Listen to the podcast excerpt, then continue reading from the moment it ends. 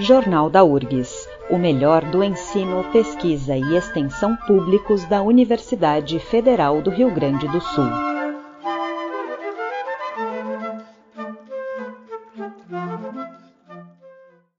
Última semana, foi divulgado um novo relatório do Comitê Científico de Pesquisa Antártica que traz um alerta.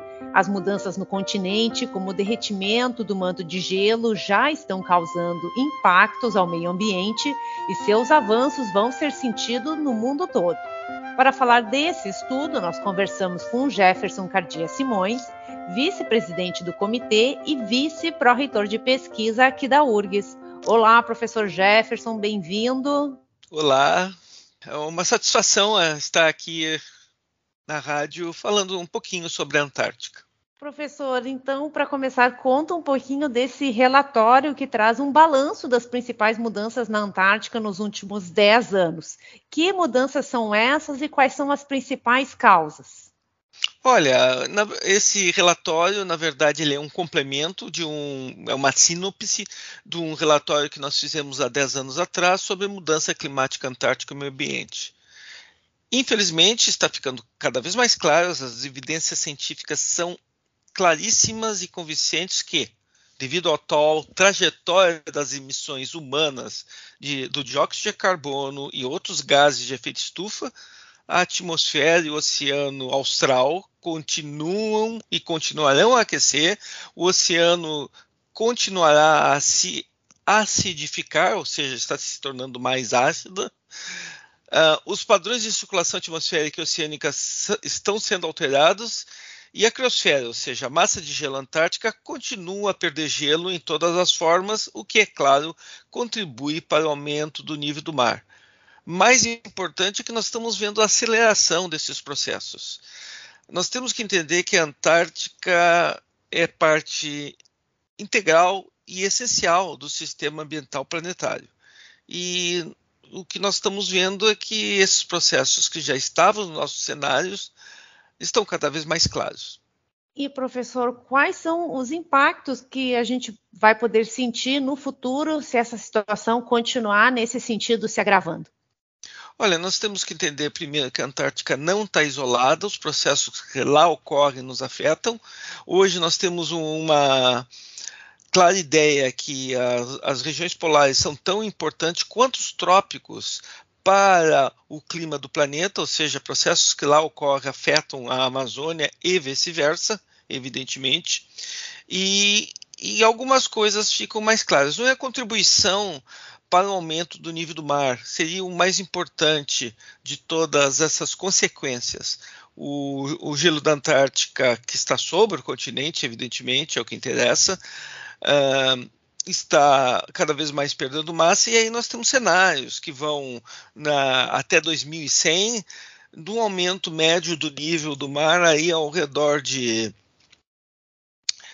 ao redor de 30 centímetros até 80 centímetros, 90 centímetros. Mas esse, esse é o caso, esses dois casos, que é o, seriam a melhor e a pior hipótese, não consideram ah, algum comportamento não linear, como nós falamos, ou seja, que o processo pegue uma velocidade mais forte devido à desestabilização principalmente de uma parte da Antártica que nós chamamos Antártica Ocidental, que poderia levar a um aumento do nível do mar, inclusive a muito maior, em alguns metros, nos próximos 200 a 300 anos.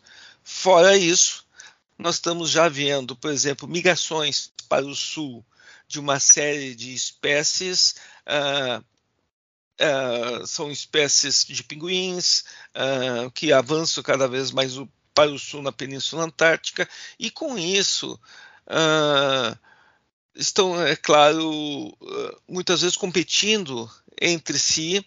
Uh, a espécie de, do pinguim imperador, essa já é considerada ameaçada, e se os cenários de aquecimento persistirem, é uma, ela está ameaçada de extinção nos próximos 50, 100 anos.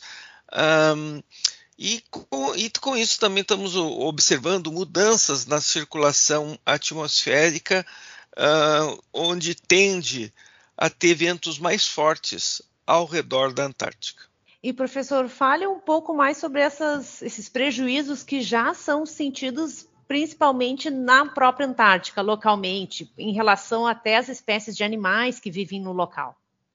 Olha, nós temos que entender que nós temos processos ocorrendo na margem da Antártica, na margem que nós chamamos ah, o limite da Antártica, onde nós temos mar congelado e o oceano aberto. Isso está ocorrendo ali uma devido a uma absorção do dióxido de carbono que está na atmosfera, o oceano absorve parte desse, desse dióxido de carbono, está ocorrendo a acidificação. Ao momento que ocorre a acidificação, isso ameaça a formação de carapaças eh, de diferentes uh, formas de microorganismos. Uh, nos casos, nós estamos falando do fitoplâncton, uh, basicamente. Uh, junto com isso, essa água também está ficando um pouco mais doce. Evidentemente, essas espécies têm que se adaptar. O que eu quero dizer com isso é que está diminuindo a salinidade também devido a essa água de derretimento uh, do gelo. Uh, na Península Antártica, que é a parte mais quente, mais ao norte da Antártica, o que, que nós estamos observando? Uh, um, um certo verde, a gente diria que está se tornando mais verde, ou seja, algumas ilhas já apresentam expansão uh, de campos de gramíneas, as gramíneas estão indo um pouquinho mais para o sul. Uh, algumas espécies de pinguins migram e competem entre si nesse movimento mais ao sul, seguindo, uh, é claro, a penetração ao sul uh, no Oceano Austral de algumas espécies de peixes. Uh, existe já sinais de penetração de algumas espécies estranhas, principalmente trazidas, por exemplo, uh, em solas de botas de turistas, de pesquisadores, uh, ou seja, ocorre também essa invasão de espécies estranhas e se terá que tomar mais cuidado. Um, e é como eu já falei também, é onde derrete também mais gelo uh, do continente, na, exatamente na Península Antártica. Só que, se continuar esse processo, a contribuição da Antártica deve se tornar maior para o aumento do nível do mar. E, professor, quais são as ações que o Comitê Científico recomenda para evitar que essa situação da Antártica continue se deteriorando? Olha, o grande desafio hoje é fazer que as nações realmente cumpram o que foi negociado e determinado pelo Acordo Climático de Paris. O Kyoto já foi já está defunto há mais de 10 anos e agora Paris corre esse risco também. Ou seja, a, se nada for feito, a taxa de mudança global do clima ultrapassará as respostas sociais, políticas e econômicas que facilitam a adaptação à mudança do clima. O que nós sabemos que mudanças vão ocorrer, mesmo porque elas ocorrem naturalmente, mas no caso sendo intensificada pela ação antrópica, ação da humanidade, mas o que, dependendo do grau dessas transformações, a sociedade tem, e as outras espécies têm uma maior resiliência a, ao impacto dessas mudanças. Até onde nós podemos ir? Nós temos que, então, que pelo menos tentar e seguir o que foi negociado. Caso contrário, não teria como resolver a situação. Nós não podemos entrar com um processo de negacionismo uh, dessas mudanças. Uh, falta também, e aí nós estamos recomendando, é a questão de comunicação científica, de educação, uh, de parceria com outros atores culturais e sociais para trazer a questão da Antártica e do Oceano Austral uh, e a relevância que essas, essa região tem para o bem-estar humano no momento, no futuro, para a biodiversidade e toda a nossa interdependência. Fica cada vez mais claro, nós sabemos disso há muito tempo, mas houve uma fantasia da década de 60 e 70 que nós tivéssemos uma independência da natureza. Claro que não. É, nós somos parte dela e dependemos dela. Então, esse é o, o grande desafio e lembrando que a Antártica, devido à sua acessibilidade às mudanças do clima, funciona como um aviso adiantado dessas mudanças que estão ocorrendo na escala global. E, professor, para finalizar, conta um pouco desse trabalho do Comitê Científico de Pesquisa Antártica, dos componentes e também sobre a sua participação neste grupo. O Comitê de Pesquisas Antártica, que é um comitê internacional, parte do Conselho Internacional de Ciências, foi fundado em 1957, quando se iniciou a pesquisa científica propriamente dita moderna na Antártica. O SCAR, o Comitê Científico de Pesquisa Antártica, ele envolve quatro grandes áreas de conhecimento.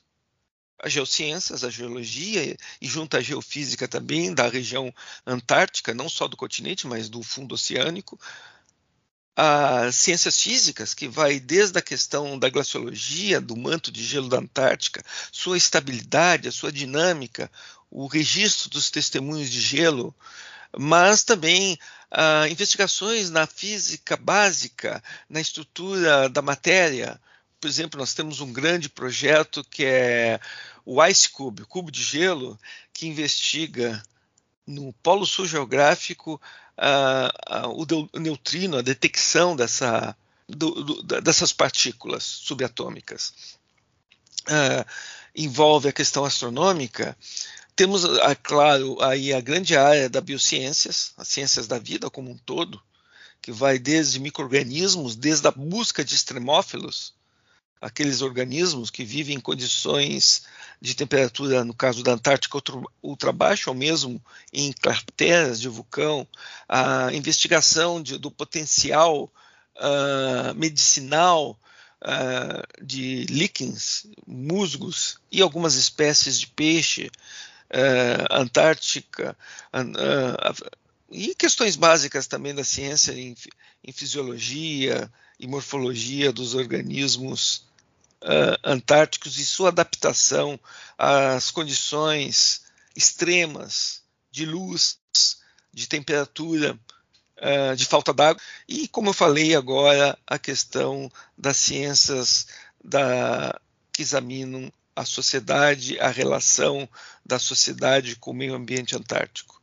Mas atrás disso tudo, atrás de todas essas investigações, nós temos que lembrar que existe algo uh, que foi inédito em 1959, quando se criou o Tratado da Antártica. Em seu artigo 9 diz que os países que querem manter o seu voto nas decisões do futuro da região antártica, dentro desse tratado, deve manter um programa constante de pesquisa científica. Então também tem esse papel político da ciência antártica.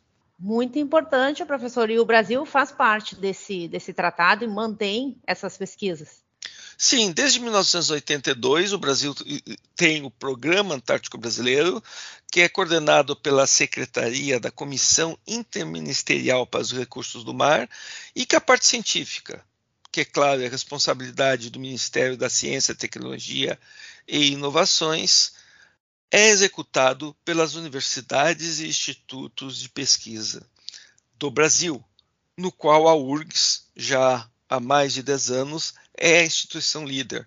É o maior centro e o centro mais avançado da pesquisa antártica brasileira, inclusive hoje, sob a minha coordenação, geral do Instituto Nacional de Ciência e Tecnologia da Criosfera. Então, a URGS, mais uma vez, reafirmando essa liderança, esse papel de destaque nacional na pesquisa.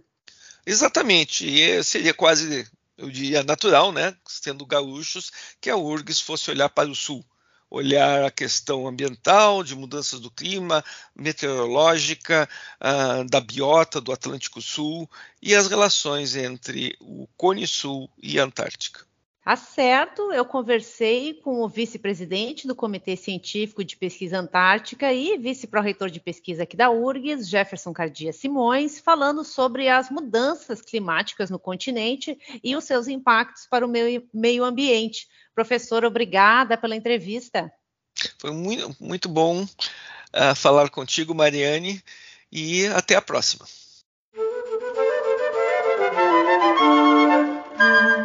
Jornal da URGS, uma produção do Departamento de Jornalismo da Rádio da Universidade. Apresentação e edição de Mariane Quadros. Música